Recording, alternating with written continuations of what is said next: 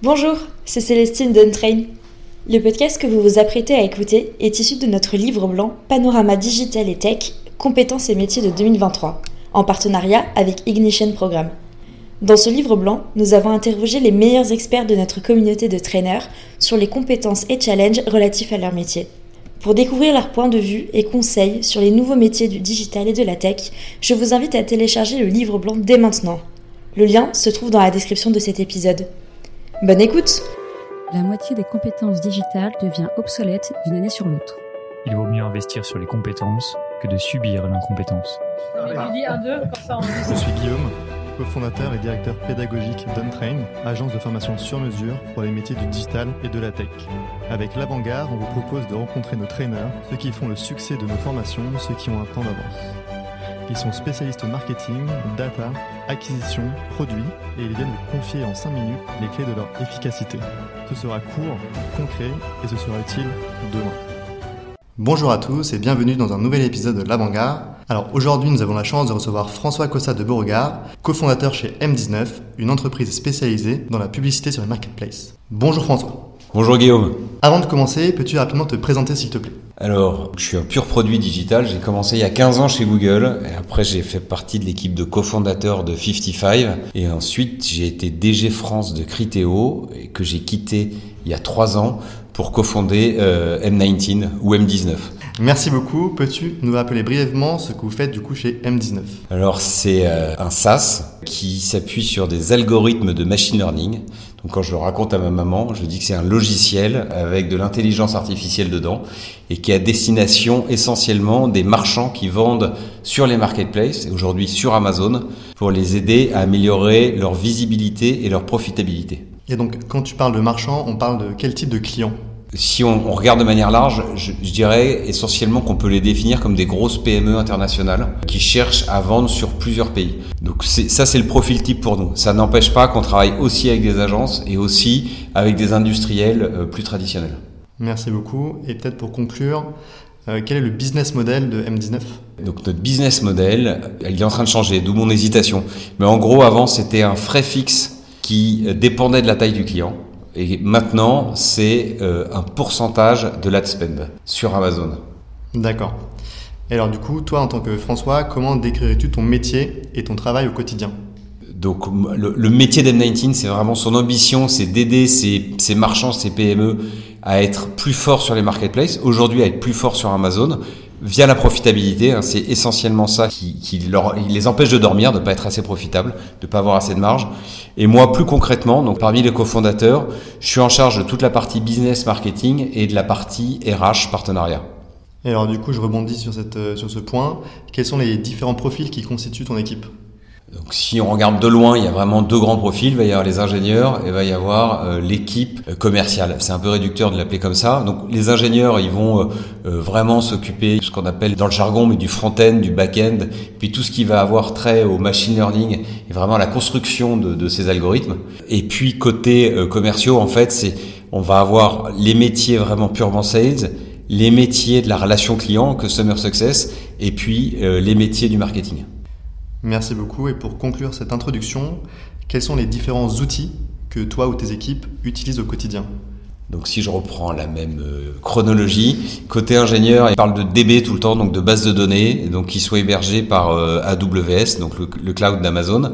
Euh, et puis côté commercial, on va beaucoup utiliser HubSpot, donc la plateforme CRM, beaucoup utiliser LinkedIn, et puis ensuite, euh, je peux parler de Stripe qui me permet de, de, de passer mon temps à essayer de m'assurer que la facturation est bien faite. Merci beaucoup François pour euh, cette introduction. Alors on peut commencer, aller dans le vif du sujet. Première question pour toi. Est-ce que tu peux rapidement nous expliquer en quoi consiste la publicité sur les marketplaces? Alors, il y a deux types de publicité. Il y a le mouvement euh, d'origine qui a été essentiellement développé par Alibaba où Alibaba a développé une place de marché et s'est dit je vais euh, financer cette place de marché uniquement par la publicité. Ma marketplace va générer du trafic et je vais donc euh, faire en sorte de pouvoir me rémunérer en faisant de la publicité auprès de ce trafic. Mais ça pourrait être de la publicité de tout ordre. Donc c'est de la publicité classique dont l'éditeur est une place de marché comme il pourrait être un site de presse ou quoi que ce soit. C'est juste on cherche à exploiter l'audience. Puis un deuxième mouvement qui est plus celui qu'on appelle le retail média, où la publicité va être sur les sites de e-commerce pour chercher à mettre en avant des produits qui sont vendus. Et donc là, une manière plus schématique de le raconter, c'est de parler de tête de gondole programmatique. C'est vraiment en fait la mise en avant qu'on voit dans les magasins, qui est faite sur les sites, mais qui est faite de manière programmatique en s'inspirant clairement du modèle d'AdWords. Et donc c'est là où M19 intervient. Ouais, donc nous aujourd'hui vraiment notre focus c'est retail média sur la partie Amazon. Vraiment travailler sur euh, la partie pub de la marketplace Amazon. On est sur la donnée pub, on commence à aller chercher d'autres types de données par exemple la profitabilité réelle, par exemple la donnée de stock pour pouvoir mieux faire de la pub. Et ensuite, plus tard, on voudrait pouvoir sortir d'Amazon, mais c'est aujourd'hui techniquement compliqué parce qu'il y a peu de plateformes qui vont disposer de la même facilité d'usage, parce qu'il y en a très peu qui ont des API euh, comme Amazon et qui ont une audience aussi large que celle d'Amazon. Alors, tu parles d'Amazon, tu as parlé d'Alibaba. Quelles sont les grandes marketplaces aujourd'hui? Bon, donc on a on a parlé d'Alibaba et d'Amazon. Évidemment, Alibaba, le, la marque on va euh, la plus emblématique en Chine va être Tmall, mais il y a tout un groupe derrière. Il y a vraiment un mouvement fort euh, de marketplace euh, en Asie. En Amérique du Nord, c'est clairement dominé par Amazon. il y a Walmart qui a décidé d'emboîter le pas à Amazon, d'être plus fort en digital et de se positionner vraiment comme une marketplace, d'appeler des marchands, donc qui a vraiment euh, fait sa mue au cours des deux dernières années. Ça commence à être techniquement efficace. En termes de part de marché, ils vont être à 7% du e-commerce aux États-Unis quand Amazon a la moitié du marché, 50%. Et puis ensuite en Europe c'est beaucoup plus éclaté. Alors forcément en France on va voir euh, Cdiscount qui est quand même euh, assez emblématique. On peut voir ensuite des, marques qui se créent directement à partir du modèle marketplace comme Mano Mano. Euh, et puis on a euh, des grandes marques comme euh, Bol.com en Netherlands. On a aussi un grand acteur polonais dont j'ai oublié le nom, mais ça me reviendra plus tard, je le reviendrai plus tard. Et du coup en Afrique Et en Afrique, il y a Jumia, donc qui est vraiment euh, très gros, qui se développe bien, qui est développé au départ par Rocket Internet et qui s'est vraiment inspiré du modèle Amazon pour se développer sur toute l'Afrique. Ce qui fait qu'Amazon a dit récemment qu'ils allaient ouvrir euh, l'Afrique du Sud et le Nigeria euh, pour commencer à aller un peu euh, embêter Jumia. Et donc la marque polonaise, c'est Allegro, pardon, donc qui est une sorte de Cdiscount polonais qui est très gros, qui est un gros acteur européen.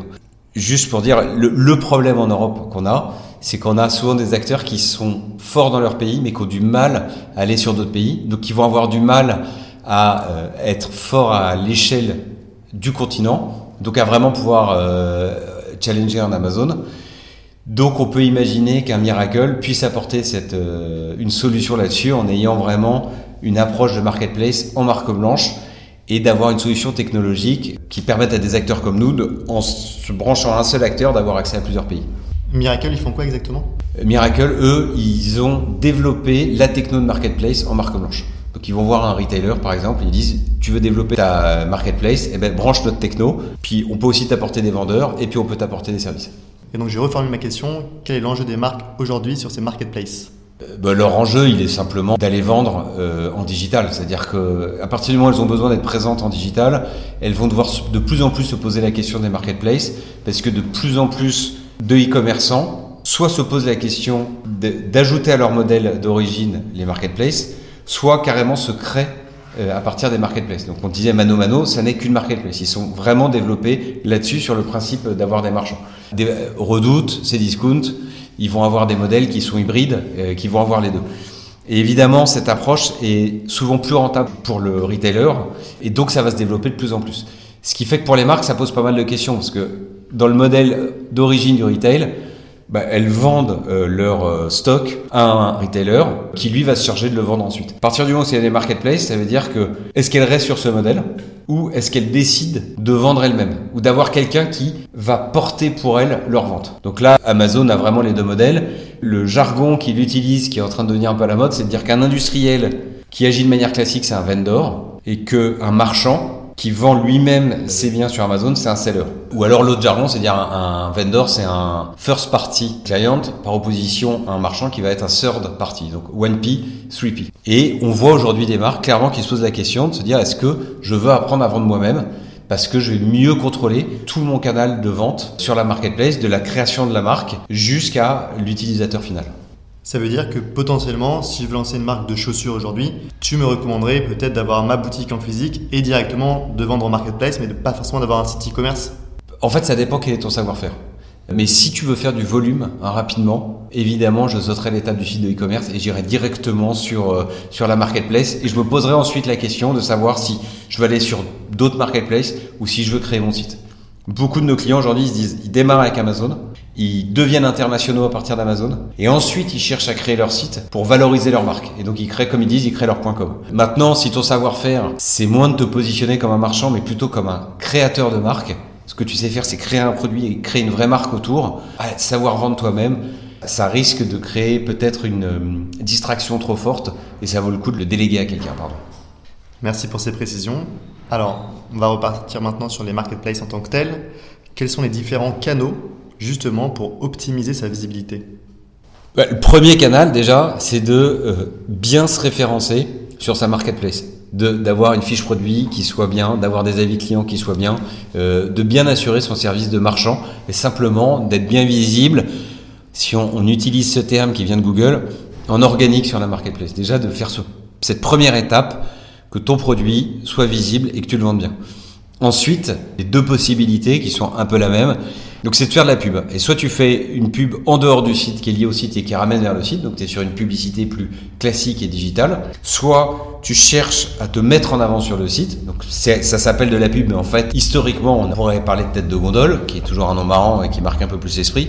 Et là, en gros, on cherche à contrôler sa visibilité sur soit des produits sur lesquels on veut être visible, soit des requêtes, des mots-clés sur lesquels on veut être visible, soit des concurrents sur lesquels on veut être visible. Donc on rentre dans ce ciblage qui est plus propre programmatique en cherchant simplement à être mis en avant. C'est un enjeu qui devient de plus en plus important pour trois raisons. La bonne raison, c'est que ça te permet de contrôler ta visibilité. C'est-à-dire être beau en organique, c'est très long. C'est très lent et tu vas pas pouvoir vraiment décider de la place sur laquelle tu es. La pub, bah, si tu payes plus, tu vas mieux pouvoir remonter dans tes résultats de recherche. Donc euh, peut-être que pour remettre un peu de contexte, euh, disons qu'on va sur Amazon, on tape écouteurs sans fil, et là, on a des résultats qui remontent. Et dans les résultats qui remontent, il y a à la fois des résultats organiques et à la fois des résultats payants, donc des liens sponsorisés.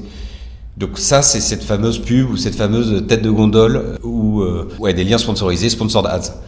On remonte dessus. De, de décider d'acheter ces espaces, tu peux plus facilement être visible et contrôler ta visibilité parce que c'est payant et que ça va dépendre en gros du prix que tu es prêt à mettre. Donc ça t'apporte du contrôle. Et donc de la vitesse par opposition simplement à l'organique.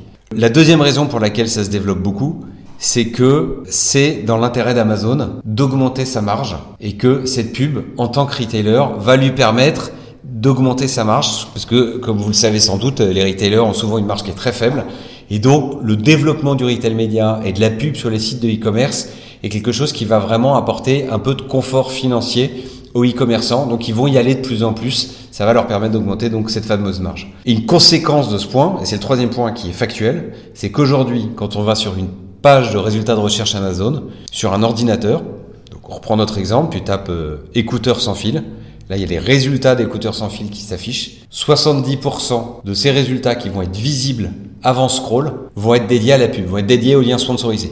Donc aujourd'hui, si tu veux être visible pré-scroll, il faut acheter cette pub. Évidemment, sur un smartphone, on passe de 70% de pub à 100% de pub qui est visible avant d'avoir accès, en scrollant, aux liens de recherche naturelle. D'accord, merci beaucoup, c'est super clair. Et c'est là, j'imagine, où M19 intervient. Du coup, comment ça fonctionne, M19, concrètement? Alors c'est effectivement là qu'on intervient. Et comment ça fonctionne concrètement Pour essayer de le dire euh, un peu simplement, pour arriver à remonter sur un produit, un mot-clé, il y a évidemment une grande complexité derrière. Donc toutes les personnes qui ont fait de l'AdWords euh, l'ont vu, c'est il y a énormément de données qu'il faut traiter. Il faut choisir ses mots-clés, il faut choisir ses produits, il faut choisir le statut des mots-clés, il faut choisir le prix pour lequel on va payer euh, pour s'afficher, en fonction de son budget, mais en fonction de la rentabilité qu'on attend. Et pour ça, il faut créer des campagnes, créer des, groupes de mots-clés, etc. Euh, donc il y a une infinité de micro-tâches manuelles à faire pour arriver à un résultat contrôlé de cette visibilité publicitaire. Ce qu'on fait, nous, en gros, c'est dire, en tant que marchand, ce qui t'intéresse, c'est de vendre plus ou de vendre mieux. Et donc, tu as une lecture microéconomique de ton business quand tu vas sur Amazon. Mais souvent, la publicité, t'y comprends rien et tu veux rien y comprendre. Donc toutes ces tâches manuelles, ces micro-tâches que j'ai décrites tout à l'heure, t'ennuient et ça va être très long d'apprendre. Donc ça va être très compliqué d'être performant dessus. Et donc nous on dit, vous déléguez toutes ces micro-tâches à notre technologie qui va tout automatiser dessus. Création de campagne, génération de mots-clés, euh, identification des produits concurrents sur lesquels s'afficher et qui va trouver le bon niveau de profitabilité en fonction du niveau de rentabilité qui est attendu par le marchand. Donc le marchand dit, voilà ma liste de produits, voilà le niveau de rentabilité publicitaire que j'attends pour ces groupes de produits-là, tu te débrouilles. En gros, c'est ça notre remède, c'est ça qu'on fait. Ok, donc du coup, vous êtes un peu une, sorte de régie ou d'agence Alors, c'est comparable à un travail d'agence publicitaire, mais c'est totalement automatisé. Donc nous, pour nous, c'est une techno. Donc il y a des agences qui nous utilisent en disant, on va se concentrer plus sur les tâches stratégiques et toutes les tâches manuelles vont être déléguées à cet outil, donc qui, va simplement chercher à les scaler et à les faire ben, vraiment à très grande échelle. Et alors, tu parlais en introduction justement d'une intelligence artificielle qui est associée à votre outil. Comment ça fonctionne? Alors, cette intelligence artificielle, elle est structurée autour de quatre cerveaux qui vont avoir pour objectif de générer à la fois du volume et de la profitabilité. Donc le premier cerveau, c'est vraiment celui qui est responsable du volume. Lui, ce qu'il fait, c'est qu'une fois que ce qu'on appelle nous une stratégie, donc en gros une stratégie, c'est un groupe de produits avec un objectif de profitabilité publicitaire. Donc on prend notre exemple d'écouteurs sans fil pour une marque qui aurait euh, une quinzaine de produits. Mettons qu'elle a euh, cinq produits qui sont des écouteurs sans fil sport. Elle va regrouper ces cinq produits. Elle va dire voilà le niveau de profitabilité publicitaire que j'attends euh, pour ça. Donc, par exemple, il va dire j'attends 25%. C'est-à-dire, quand j'investis 25 euros en pub, j'attends que cette pub me génère 100 euros de chiffre d'affaires. Donc, il donne ça comme objectif pour ces cinq produits.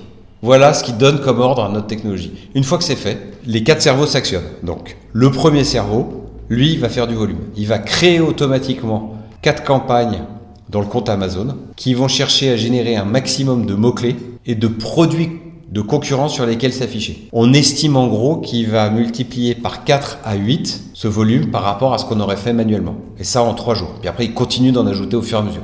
Donc du volume, on cherche là à saturer le champ sémantique de chaque produit. Vraiment à saturer la zone de chalandise euh, digitale sur Amazon de chaque produit. Et ensuite, on va chercher à contrôler toutes ces opportunités d'affichage pour identifier celles qui sont les plus performantes et en tirer le maximum. Et là, c'est le rôle des trois autres cerveaux qui vont définir le niveau d'enchère en fonction de, du taux de conversion prédit pour chaque couple mot-clé produit, de l'intensité de la concurrence et évidemment de l'objectif de profitabilité qui, dans notre exemple, était de 25%. Donc il va faire un mix des trois et ajuster quotidiennement pour vraiment avoir la meilleure profitabilité. Alors on est tous curieux d'avoir peut-être quelques chiffres sur cette euh, profitabilité ou peut-être des cas d'usage de retailers ou de commerçants que vous avez pu accompagner? Déjà, les, trois grands axes et les trois grands chiffres que je peux sortir, qui sont nos trois promesses. Le premier, c'est que on apporte du contrôle. Donc évidemment, euh, créer ses propres campagnes, générer des milliers de mots-clés, c'est extrêmement long et arriver à contrôler la profitabilité de ces milliers de mots-clés, c'est très compliqué. Donc nous, premier élément, on apporte du contrôle et on estime que quand tu fais ta stratégie de manière sereine et que tu mets un niveau de profitabilité qui est pas complètement fou, tu, tu, tu changes pas de manière délirante chaque jour, ben notre outil a 95% de chance d'atteindre le niveau de profitabilité que tu as fixé. Donc premier élément, c'est le contrôle. Le deuxième élément, qui est en fait peut-être le plus important, mais qui est pas le plus euh, sexy à, à, marketer. Donc là, euh, je cherche des bonnes âmes pour m'aider à bien le raconter, bien le marketer, mais c'est le temps qu'on gagne grâce à notre outil. Nos plus gros clients ils pouvaient passer euh, des vingtaines d'heures par semaine à piloter leur campagne sur plusieurs pays. Et en utilisant notre outil, ils nous ont dit qu'ils avaient réussi à gagner jusqu'à 15 heures par semaine. une autre manière de dire un chiffre, une agence va dire que grâce à notre outil, elle va pas passer plus d'une heure par contre par semaine sur la partie pub. Ce qui pour eux est un vrai soulagement en, en termes d'opération. Et puis la troisième promesse, c'est pendant les trois premiers mois après avoir branché l'outil, on a un vrai bénéfice lié à l'intelligence artificielle qui fait qu'on va voir une augmentation soit du volume, soit de la profitabilité, en réalité un mix des deux, qui va être de l'ordre de plus 20 à plus 50% selon le niveau de maturité du client sur, euh, sur la plateforme. Merci beaucoup François. Alors on va commencer doucement à conclure euh, ce podcast. Première petite question de conclusion. On sait que la réputation d'Amazon en ce moment, elle est de plus en plus controversée. Penses-tu que ce soit toujours un canal stratégique de développement pour les commerçants? En fait, il y, a, deux aspects effectivement dans ta question. C'est un, est-ce qu'il est controversé et qu'est-ce qu'on en pense, et deux, euh, est-ce qu'il est stratégique? Donc je pense que sur stratégique, euh, je vais répondre, mais je pense que tous les gens qui nous écoutent ont déjà une réponse. Euh, sur la partie controversée, c'est effectivement controversé à plusieurs titres. D'abord parce que comme beaucoup de GAFA, c'est controversé.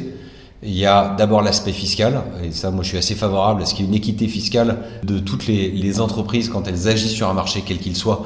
Et quand j'étais chez Criteo, euh, on souffrait un peu euh, de ce déséquilibre. Donc ça, je trouve ça sain de faire ce reproche et de chercher à créer cet équilibre-là. Euh, il y a des aspects qui sont plus liés à ce qui se passe en entrepôt. Est-ce que c'est propre à Amazon? Est-ce que c'est propre à tous les retailers? Est-ce que c'est propre à tout ce qui se passe en entrepôt? C'est un travail qui est dur. Là, là, je trouve ça plus dur de le savoir. Et puis, un troisième aspect qui est plus lié, moi, à une lecture entre guillemets de patriotisme économique, c'est que évidemment, on aimerait bien qu'il y ait plus de GAFA européennes, voire françaises, d'avoir des géants là-dessus, et que ben, plus ces GAFA sont grandes, moins ça laisse de place à d'autres acteurs. Donc, il faut voir euh, comment on peut construire d'autres acteurs. Néanmoins, moi, ce qui m'a vraiment séduit euh, sur la partie Amazon, c'était deux idées qui répondaient euh, en partie au troisième point que je viens de nommer sur le côté un peu patriotisme économique.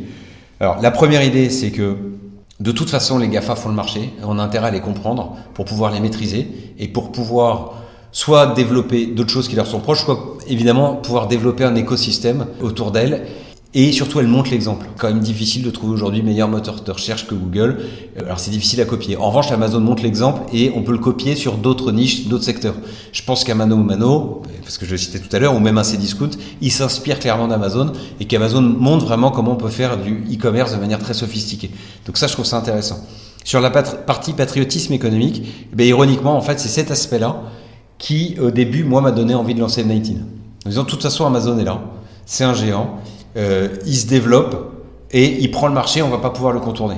En revanche, on peut peut-être aider des boîtes européennes à bien s'en servir, des PME européennes à bien s'en servir. Et c'est une des promesses d'Amazon, c'est de dire, si tu sais trouver un produit, euh, sourcer un produit, fabriquer un produit, fabriquer une marque, si tu sais le vendre sur Amazon, tu vas avoir immédiatement accès à un réseau international. Et donc moi je vois plein de PME qui ont démarré sur un pays en Europe, sur Amazon, puis ensuite ont, ont été sur d'autres pays, et qui ensuite sont partis aux États-Unis. Et ça, c'était impossible avant. Donc, euh, c'est plutôt de voir comment est-ce qu'on peut retourner ce système-là, euh, en espérant que ça permettra quand même de créer euh, des géants européens. Et alors, selon toi, pour conclure, quels sont les futurs enjeux, les projections autour des marketplaces?